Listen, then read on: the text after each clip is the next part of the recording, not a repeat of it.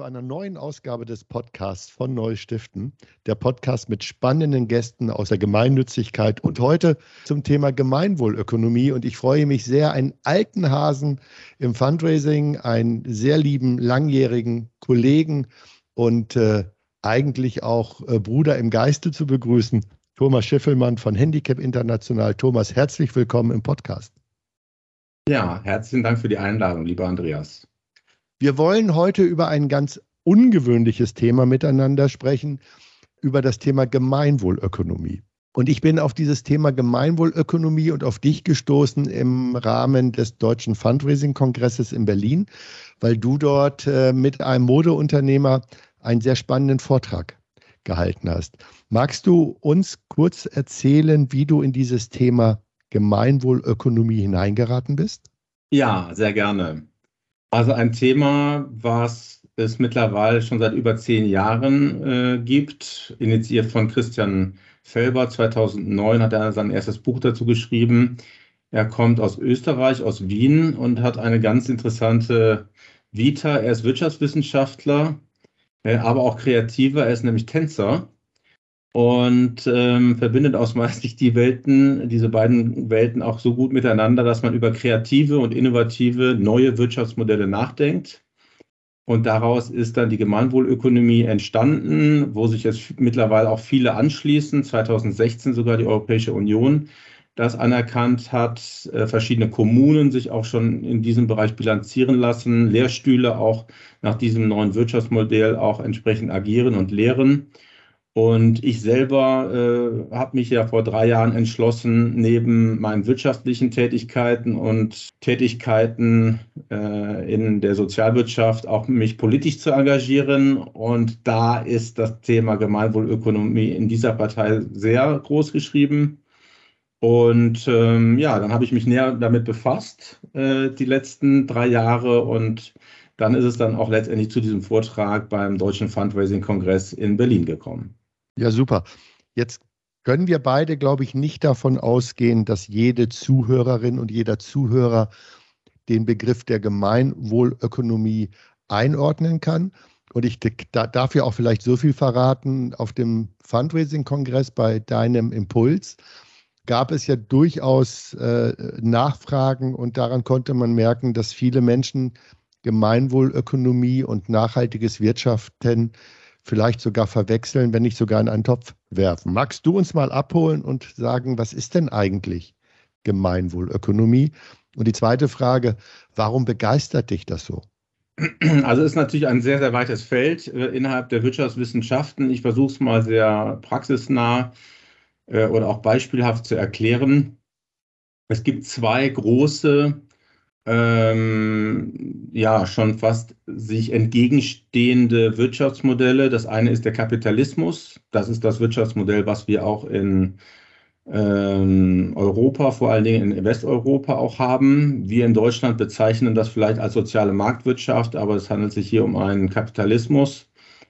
Und die andere Seite ist der Sozialismus. Ähm, auch in der Gesellschaftsform des Kommunismus, Kommunismus ist sehr, sehr stark ausgeprägt. Und das eine Modell ist sehr, sehr stark auf Konkurrenz angelegt, der äh, Kapitalismus und der Kommunismus sehr, sehr stark auf das Thema ähm, Gemeinschaft.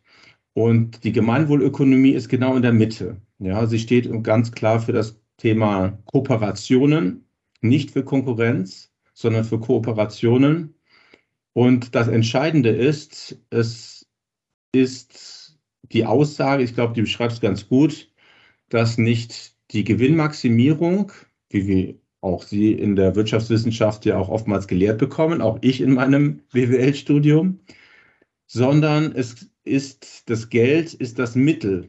Und wenn wir das auf zum Beispiel ähm, auf einen Faktor oder ein Kriterium äh, runterbrechen, hat ja der Kapitalismus im Blick, äh, auch in der VWL, äh, das Bruttoinlandsprodukt. Daran wird alles abgemessen. Haben wir äh, ein Wirtschaftswachstum, haben wir eine Rezession, haben wir eine Stagflation, was es alles gibt im Rahmen dieses Modells. Und bei der Gemeinwohlökonomie gibt es tatsächlich einen Begriff, der nennt sich Gemeinwohlprodukt. Also nicht Bruttoinlandsprodukt, sondern Gemeinwohlprodukt. Und in diesem Gemeinwohlprodukt als Maßstab, als Faktor, um eine gemeinwohlorientierte Gesellschaft entsprechend abzubilden, äh, ist nicht nur der Faktor der Finanzen enthalten, sondern es ist auch der Faktor gesellschaftliche Mitbestimmung, Transparenz soziale Themen und ökologische Themen enthalten, und zwar gleichberechtigt. Das heißt also tatsächlich, äh, dass, und da hast du mein, meine volkswirtschaftliche Seele und meine VWL-Ausbildung natürlich gerade herausgefordert. Das dachte ich mir. Ja, das, das habe ich gemerkt. Im Kapitalismus ist ja das Grundprinzip, dass das Thema Geld äh, eine zentrale Rolle spielt und Wertschöpfung ja. sich im Wesentlichen an dem Monetär, an den, ja, am, am, am Geld orientiert, also ja. Monetarisierung der, der Wertschöpfung. Und du sagst ja. jetzt äh, tatsächlich, wir, wir leben in einem kapitalistischen Wirtschaftssystem, egal ob wir es Marktwirtschaft, Sozial oder wie auch immer nennen. Und das Gemeinwohl der gemeinwohlökonomische Ansatz geht gar nicht so sehr in den Sozialismus hinein, der bedeutet, wir alle sind gleich, sondern er ist ja weiterhin auch ein unternehmerischer Ansatz. Ganz genau. Und du sagst aber auch, zu, äh, wenn ich das richtig verstanden habe, im, in der Gemeinwohlökonomie messen wir die äh, Ergebnisse nicht nur alleine am monetären Erfolg, also am Profit, sondern wir nehmen alle anderen Faktoren wie gesellschaftlicher Mehrwert, wie soziales, wahrscheinlich auch das Thema der Ökologie, betrachten wir mit und bewerten dann wie, wie viel Schaden im schlechtesten Fall wir anrichten, beziehungsweise wo wir einen sozialen, einen ökologischen, einen wirtschaftlichen Nutzen haben.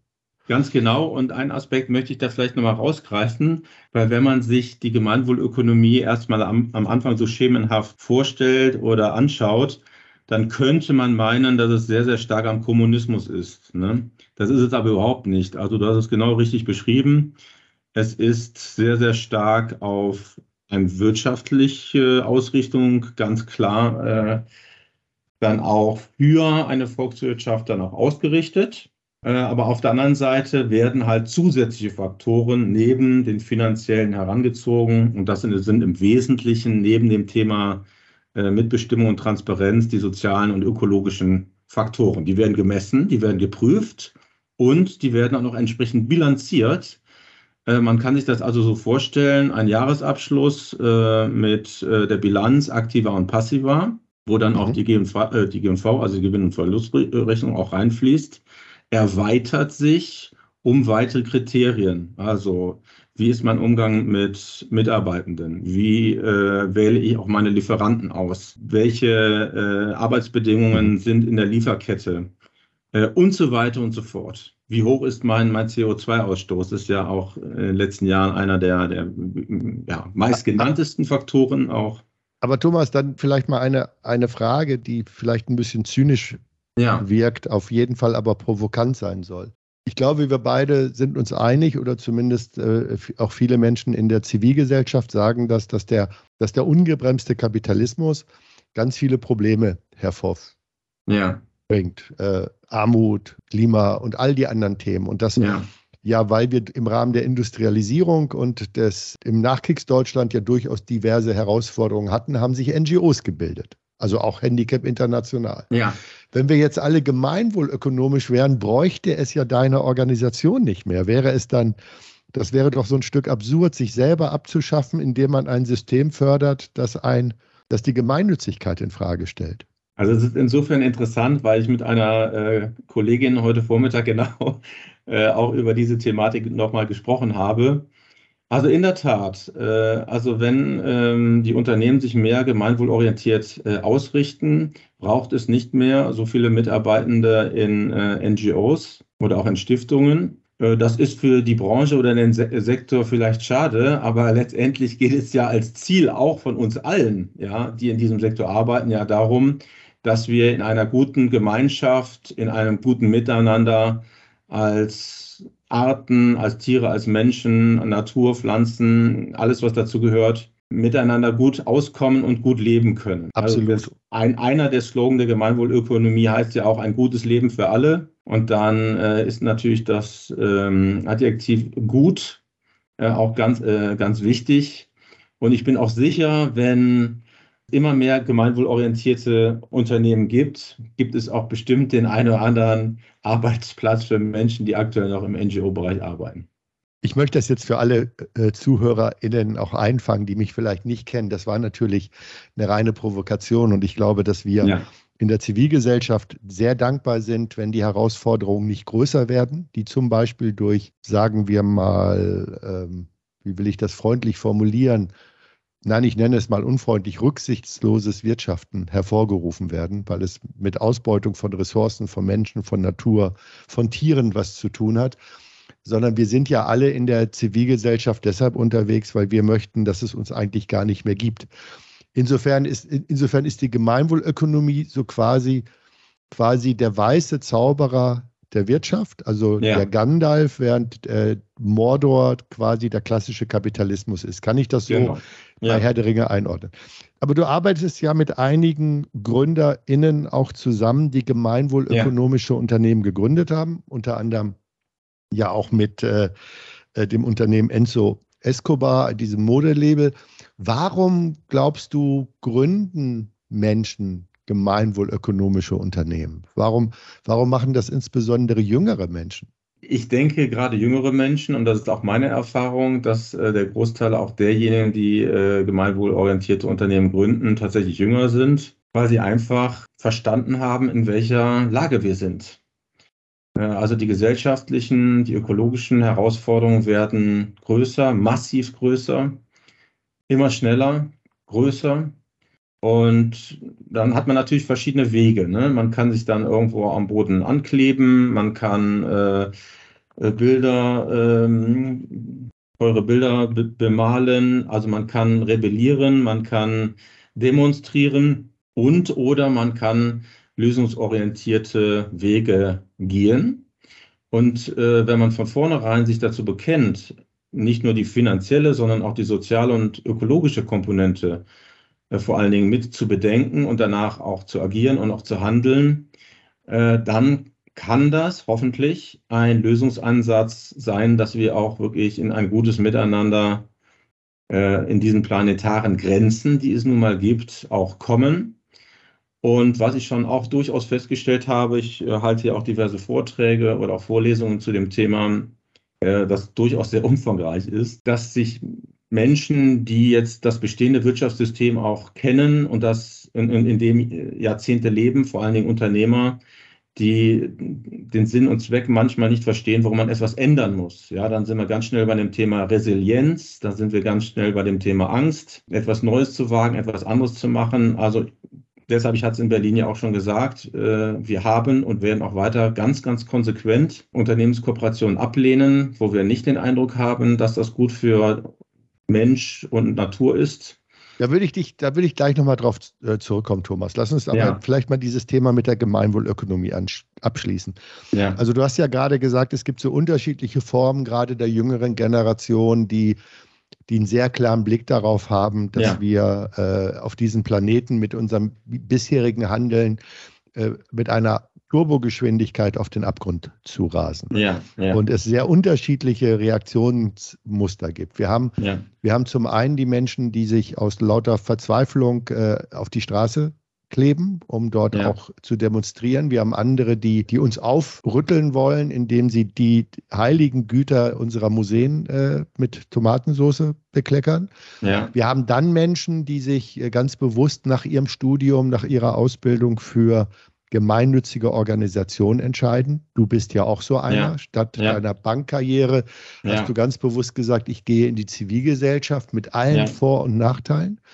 Und das Dritte äh, und, und der nächste Punkt ist, dass es unternehmerisch geprägte Menschen gibt, die sagen, ich will, ich, ich will ein Unternehmen aufbauen, ich will erfolgreich sein und damit aber auch aus diesem Wahnsinn aussteigen und ein Gegenkonstrukt haben, also Gemeinwohlökonomie. Genau. Und das ist spannend, weil das, glaube ich, weil, weil das, glaube ich, für viele gar nicht, gar nicht so in dem Blick ist, dass Gemeinwohlökonomie vielleicht anders als Verantwortungseigentum auch nochmal eine ganz, ganz andere, ein ganz, ganz anderer Blick auf die eigene Leistungsbilanz ist. Und du bist, du bist ja auch, du bist ja häufig auch in der Natur unterwegs. Privat, mit deiner privaten Stiftung. Äh, Also bist, bist auch, wenn man dich so sieht, so ein naturverbundener Bursche.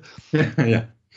Wenn man, wenn man mit den Landwirten spricht, mit den Bergbauern in, in, mhm. in den Alpendörfern oder ich mit mir, mit den, mit den Bauern in, in Worpswede, im Teufelsmoor oder in, in, in der Heide, dann sind das Menschen, die im Kern ja diese Gemeinwohlökonomie schon in sich tragen, weil sie genau wissen, ich kann meine Kuh nur einmal schlachten oder ich kann mein Feld nur einmal vergiften. Ist das, ist das so in uns angelegt aufgrund der eigenen, der eigenen Entwicklung, dass wir Menschen eigentlich so eine Sehnsucht haben nach Gemeinwohlökonomie, nach Ganzheitlichkeit? Oder ist das esoterischer Quatsch, was ich gerade sage? Ja, also ich würde es schon äh, auch so beschreiben, äh, mit, auch mit den Beispielen, die, äh, die du genannt hast, äh, gerade in der Landwirtschaft muss man gemeinwohlorientiert agieren. Das tut man auch schon seit Jahrhunderten, zum Teil seit Jahrtausenden. Und der Ansatz der Gemeinwohlökonomie ist ja jetzt nicht ein Wunderwerk, was es noch nie gab. Also wir müssen uns einfach mal erinnern, wie vor 150 oder bis vor, bis vor 150, 200 Jahren ungefähr die Menschen gelebt haben. Und das heißt heute Gemeinwohlökonomie. Ja, auch da gibt es Ausnahmen, okay. Äh, aber ähm, wir greifen sozusagen wieder das auf, was Jahrhunderte oder Jahrtausende gut funktioniert hat. Ja. In Einklang zwischen Mensch und Natur. Und in der Tat, ich bin äh, privat hoffentlich auch in Zukunft mehr beruflich oder noch mehr beruflich auch in der Natur unterwegs.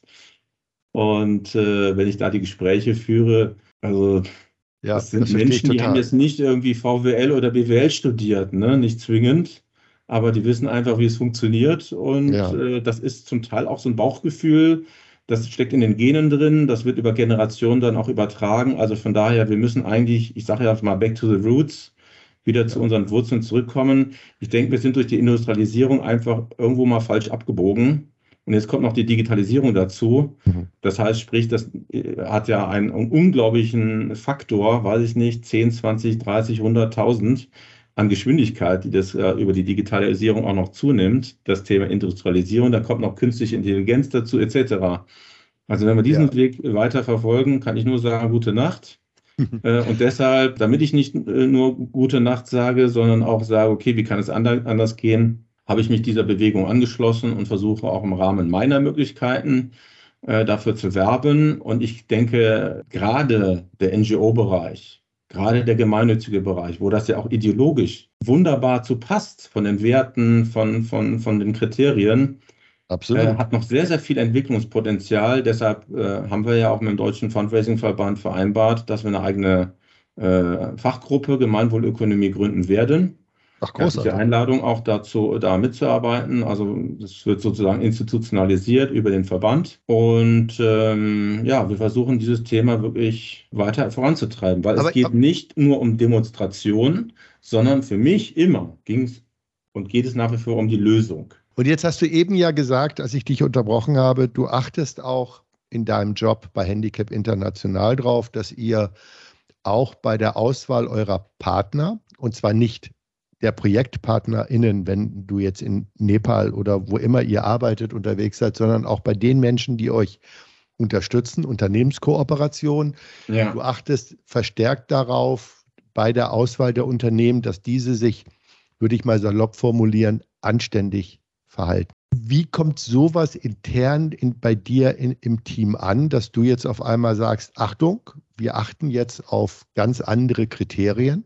Ja, also ich muss fairerweise dazu sagen, das ist bei Handicap International nicht neu, sondern äh, es gibt schon seit Jahrzehnten ein eigenes Institut in Genf, was ein sogenanntes Ethical Screening durchführt, also sprich äh, auf den Werten einer humanitären Hilfsorganisation und die sind bei Handicap International sehr ausgeprägt, auch als politisch äh, ähm, agierende humanitäre Hilfsorganisation, im Wesentlichen zugunsten von Menschen mit Behinderung weltweit. Und dieser Kriterienkatalog ist schon existent. Mit dem arbeiten wir. Wir haben über 6000 Unternehmen, die wir bereits in dieser Datenbank haben, die wir auch fortlaufend screenen, mit denen wir dann zusammenarbeiten oder wo wir auch viele Unternehmenskooperationen ablehnen. Da sind wir wahrscheinlich eine der wenigen NGOs in Deutschland, viele aber mehr anschließen würden, dann würden sich vielleicht die Unternehmen auch verändern. Absolut, aber wie hat Handicap International, also seit vielen Jahren ja schon dieses Screening. Also ihr seid ja, ja weit eurer Zeit voraus. Die Diskussion ja. haben wir ja in Deutschland quasi erst so richtig bekommen durch Ärzte ohne Grenzen, weil die irgendwann ja. einen sehr klaren sehr klaren Fokus gesetzt haben oder, oder sich sehr klar positioniert haben. Ihr habt das im Stehlen aber schon viel länger in eurer internationalen Gruppe. Äh, ist das so ein Thema, das ihr aus Frankreich übernommen habt oder wart, war, war vielleicht, wart ihr vielleicht in München sogar die Treiber, so ein ethisches Screening voranzutreiben. Wie, wie kommt eine Organisation auf die Idee? Also ich bin jetzt seit äh, rund zehneinhalb Jahren bei Handicap International und das gab es schon, als ich gekommen bin. Das war zu sagen ein, ein Teil meiner Einarbeitung, dass es diese strengen Kriterien gibt. Die werden auch immer weiter angepasst. Gerade äh, ökologische und klimatische Themen sind natürlich in den letzten Jahren äh, auch noch aufgenommen worden in den, Aus in den Kriterienkatalog für die Ausschlusskriterien oder auch in den Kriterienkatalog für die Bewertung, ob wir mit Unternehmen zusammenarbeiten oder nicht. Was viele vielleicht gar nicht wissen, der Gründer von Handicap International, Jean-Baptiste Richardier, auch ein Franzose, ein Arzt, hat vor über 40 Jahren für Ärzte ohne Grenzen gearbeitet und hat dann Handicap International gegründet, weil er gesehen hat, okay, es braucht auch nochmal eine spezielle Organisation für Menschen mit Behinderung weil das bei Ärzte ohne Grenzen nicht so abgedeckt ist. Wir arbeiten auch eng zusammen, sprich also es gibt dort die dieselbe Genese. Und genauso wie bei Ärzte ohne Grenzen haben wir auch als französische Organisation äh, schon auch vor äh, meinem Beginn diesen, äh, dieses Ethical Screening gehabt, was jetzt neu ist dass wir nicht nur diesen, ich nenne es jetzt mal Negativkatalog haben, wo wir sagen, okay, wenn das und das ist, dann nicht, sondern ich möchte das umdrehen und diese Initiative geht tatsächlich von mir aus, auch international aus. Wir hatten letzte Woche alle internationalen Kollegen in München, wo ich das auch nochmal vorgestellt habe. Das muss jetzt erst natürlich in so einer großen äh, Organisation wie, wie Handicap International natürlich auch erstmal geprüft werden. Dann muss das durch die verschiedenen Gremien. Aber wir sind tatsächlich aus Deutschland heraus der Treiber für diese gemeinwohlorientierten Ansätze oder wie man international sagt, Common Good Economy. Aber was bedeutet das jetzt bei der Auswahl deiner Unternehmenskooperation? Das bedeutet ganz konkret, dass ich mich fokussiere auf Unternehmen, die hauptsächlich gemeinwohlbilanziert und zertifiziert sind oder die sich auf diesen Weg dahin machen. Und wenn ich jetzt mittlerweile äh, dann die Papers, die wir da erstellen, zwischen 22 Seiten, also zwischen zwei und 20 Seiten ungefähr ja. pro Unternehmen und das dann in Genf einreiche beim Institut, dann bekomme ich äh, in der letzten Zeit oftmals äh, innerhalb von wenigen Tagen grünes Licht, weil genau das, was die gemeinwohlorientierten Unternehmen ja auch machen, entspricht ja genau unseren Werten. Absolut. Aber das bedeutet doch, dass ihr ganz bewusst aufgrund eurer ethischen Standards und des Selbstverständnisses ganz viel Geld, das euch theoretisch und praktisch angeboten wird von Unternehmen, erstmal ablehnt. Ja. Jetzt sagen ja, jetzt werden ja einige Zuhörerinnen auch sagen, ah, das würde ich ja auch gerne tun, aber wir sind so knapp bei Kasse, wir müssen erstmal unsere Kriegskasse füllen, ehe wir solche Maßstäbe einführen. Was würdest du denn den Kolleginnen mit auf den Weg geben, vielleicht ihr, ihr Denken zu ändern? Es ist, es ist grundsätzlich eine Frage, ob ich das Denken äh, ändern soll. Ich mache mal äh, ein praktisches Beispiel. Also gerade im, im Banken- und Versicherungsbereich ja, ist es ganz, ganz schwierig, überhaupt äh, Unternehmen zu finden, die diese Kriterien äh, erfüllen, weil sie natürlich mit ganz, ganz vielen Unternehmen zusammenarbeiten. Auch das prüfen wir natürlich ab. Also es ist ein Unterschied, ob ich jetzt ein mittelständischer Unternehmen für eine Branche bin oder halt äh, eine Bank oder eine Versicherung, die Tausende von Unternehmenskunden hat. Ne? Dann ist es natürlich wesentlich schwieriger. Und da gab es natürlich auch schon unter äh, gerade Banken, wo wir gesagt haben, das geht nicht. Sind auch nach wie vor viele dabei. Aber wenn wir das Signal erhalten haben, wo man sagt, okay, jetzt finden wir einen spannenden Ansatz, lass uns doch gemeinsam mal äh, diesen Prozess gehen, dann gehen und beraten wir diesen, diesen Prozess auch und gehen dann zum Teil zwei, drei, vier, fünf Jahre mit diesen Unternehmen, die von uns erstmal ein No-Go bekommen würden, dann trotzdem diesen Prozess und wir haben auch schon Beispiele, wo Vorstandsbeschlüsse herbeigeführt wurden, um bestimmte Themen abzustellen und wo wir dann gesagt haben, okay, jetzt geht es. Das heißt also, wenn die Situation da ist, dass man sagt, wir haben, wir sind knapp bei Kasse, äh, möchten das ungern ablehnen, gibt es ja auch noch die Variante, dass man einen, versucht, einen gemeinsamen Weg zu gehen. Das heißt, euer Verständnis ist nicht nur bei den Menschen zu sein, für die ihr arbeitet, also die Menschen mit, mit den Handicaps, sondern äh, du ja. sagst auch ganz klar, euer Auftrag ist es auch dafür zu sorgen, dass die Wirtschaft besser wird und in Zukunft nur noch gut verdientes Geld an gute Projekte weitergegeben wird. Also ich sehe das ganz klar so. Und äh, ich meine, wir können ja nicht auf der einen Seite immer nur den Menschen helfen, die von dem betroffen sind, was unter anderem Unternehmen anrichten. Also wir müssen ja vorne anfangen. Ansonsten ist das ja ein äh, Perpetuum mobile, da wären wir ja nie fertig. Ja? Oder, ein, also oder, deshalb, ein Fass, oder ein Fass ohne Boden, genau. Ein Fass ohne Boden. Also das gehört schon fast mittlerweile, wir haben ja drei Sparten, Prävention, Rehabilitation und Inklusion. Prävention ist ja mittlerweile, ist, ist typisch äh, oder ist klassisch bei uns äh, Minenaufklärung, äh, und äh, Sensibilisierung äh, für das Thema Behinderung bei, weiß ich nicht, Kindern im Geburtsstadium, bei jungen Menschen etc. Aber es kann ja auch ein Aspekt sein, Prävention, Unternehmen zu sensibilisieren. Was empfiehlst du Kolleginnen und Kollegen anderer Organisationen, die sich mit diesem Thema beschäftigen wollen? Die hören jetzt unseren Podcast und sagen, wow, das ist für mich auch eine gute Idee, dann wird der Vorstand sagen, okay, dann guckt euch doch mal den Markt an und macht mal ein Konzept und dann schauen wir mal, was kommt. Aber du hast ja diesen Prozess jetzt in der letzten Zeit wahrscheinlich nicht nur lachend und singend, sondern vielleicht auch manchmal so ein bisschen mit schmerzverzerrtem Gesicht bist du gegangen. Was, was sind so deine was sind deine Tipps für NGOs und Fundraising-Kollegen oder Kolleginnen aus dem Bereich Unternehmenskooperation? Wie kann man sich der Gemeinwohlökonomie nähern? Also erstens gibt es ja einen Verband, der heißt auch Verband Gemeinwohlökonomie. Der ist deutschlandweit mit verschiedenen Regionalgruppen, mit Ortsgruppen, aber auch international. Also da kann man sich natürlich auf der einen Seite anschließen und dann auch da mal reinschnuppern. Das andere ist jetzt die äh, benannte Fachgruppe im, im, innerhalb des Deutschen Fundraising-Verbandes. Oder man kann es auch in jedem anderen Netzwerk diskutieren. Ich glaube, das Entscheidende ist, dass wir uns zusammentun. Und mein schmerzverzerrtes Gesicht kommt immer dann zu tragen, wenn wir wirklich uns sehr, sehr viel Mühe machen und wir machen uns diese Entscheidung natürlich auch nicht leicht. Ja? Also wenn wir sechs oder zum Teil sogar siebenstellige Beträge ablehnen, dann tut uns das auch weh. Ja, auch, auch vier- und fünfstellige Beträge tun uns weh, wo wir wissen, dass wir mit 45 Euro einem Kind eine Prothese geben können.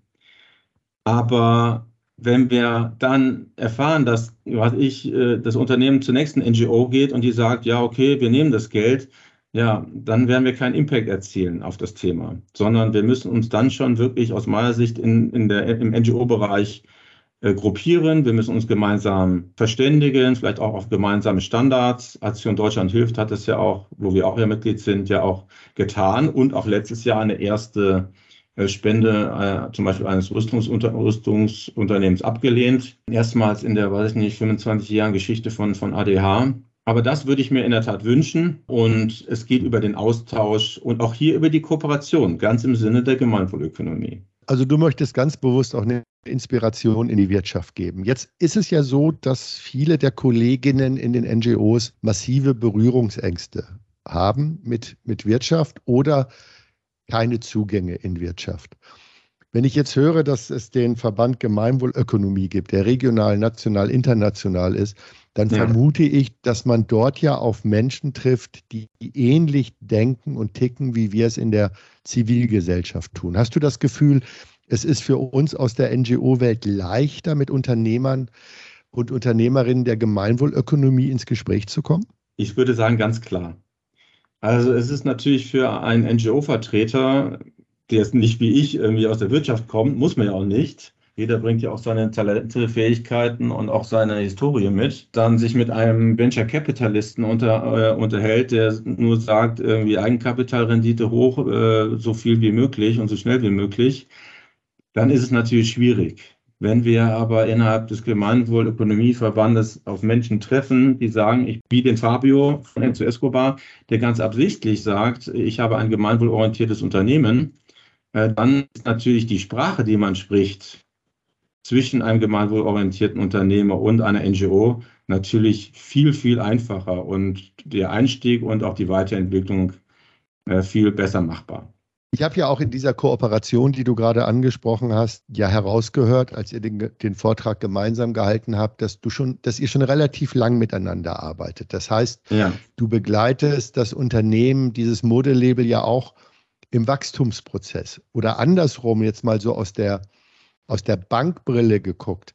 Du betreust auch an der Stelle und entwickelst ein Unternehmen, das noch gar nicht in der Lage ist, die großen Beträge zu geben, weil du sagst, hey, aber in der Zukunft entsteht hier etwas oder, äh, oder, oder das ist ein Impuls für uns, der ist so wichtig, dass es euch nicht darum geht, die fünf- und sechsstelligen Beträge zu sammeln, sondern du möchtest ganz bewusst Unternehmen mit eurer Arbeit auch stärken. Habe ich das richtig erkannt? Und wenn ja, wie, wie arbeitsintensiv ist denn für dich im Alltag die Abstimmung mit den Unternehmerinnen aus der Gemeinwohlökonomie?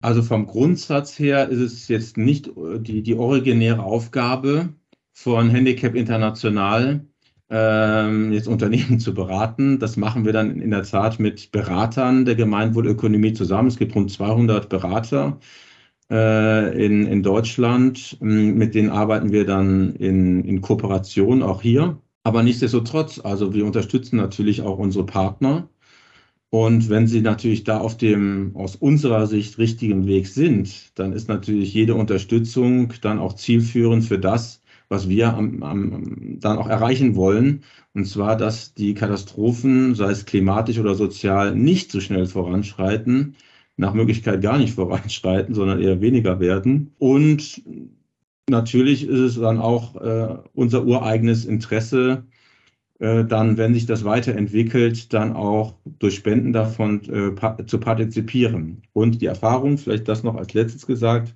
äh, dazu, äh, die Erfahrung hat gezeigt, dass wenn man sich in bestimmten Gruppen, ein anderes Wort fällt mir jetzt gar nicht dazu ein, also in bestimmten Gruppen bewegt, dann trifft man auch andere Gleichgesinnte in dieser Gruppe. Also ich habe es erlebt durch den Impuls, von Fabio sind jetzt drei weitere gemeinwohlorientierte Unternehmen auf mich zugekommen, haben gesagt, wir möchten auch mit Handicap International kooperieren. Die kannte ich gar nicht, die hätte ich wahrscheinlich auch nie gefunden, ja, sondern die entstehen dann sozusagen in den Netzwerken äh, und ja, in den, in den Verbindungen zu den bisher mit uns zusammenarbeitenden Gemeinwohlunternehmen. Also du musst in der Community sein. Und ich glaube, eins hast ja. du gerade gesagt, ist ganz, ganz wichtig, partnerschaftlich. Also mit ja. den Unternehmen grundsätzlich partnerschaftlich zu arbeiten. Ein sehr spannender Einblick, lieber Thomas Schiffelmann, in das Thema der Gemeinwohlökonomie. Vielen, vielen Dank für dieses spannende Gespräch mit dir.